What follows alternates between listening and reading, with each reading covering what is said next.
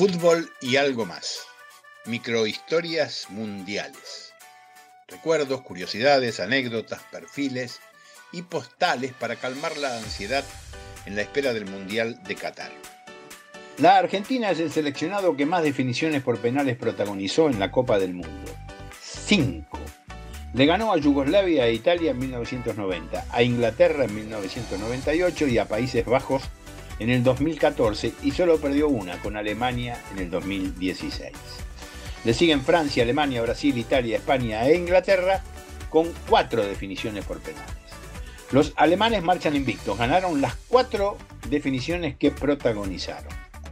La definición argentina, que está más fresca en nuestra memoria, es la del Mundial de Brasil, cuando Javier Mascherano le adelantó a Sergio Romero que se iba a convertir en héroe y el arquero honrosa palabras atajando dos penales.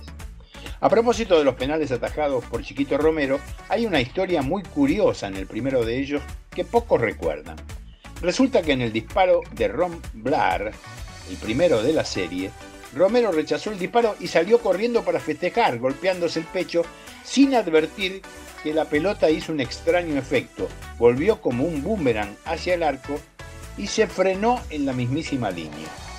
Es muy curioso ver en cámara lenta, está en YouTube, está toda la secuencia, cómo llega mansamente la pelota y se frena sobre la raya.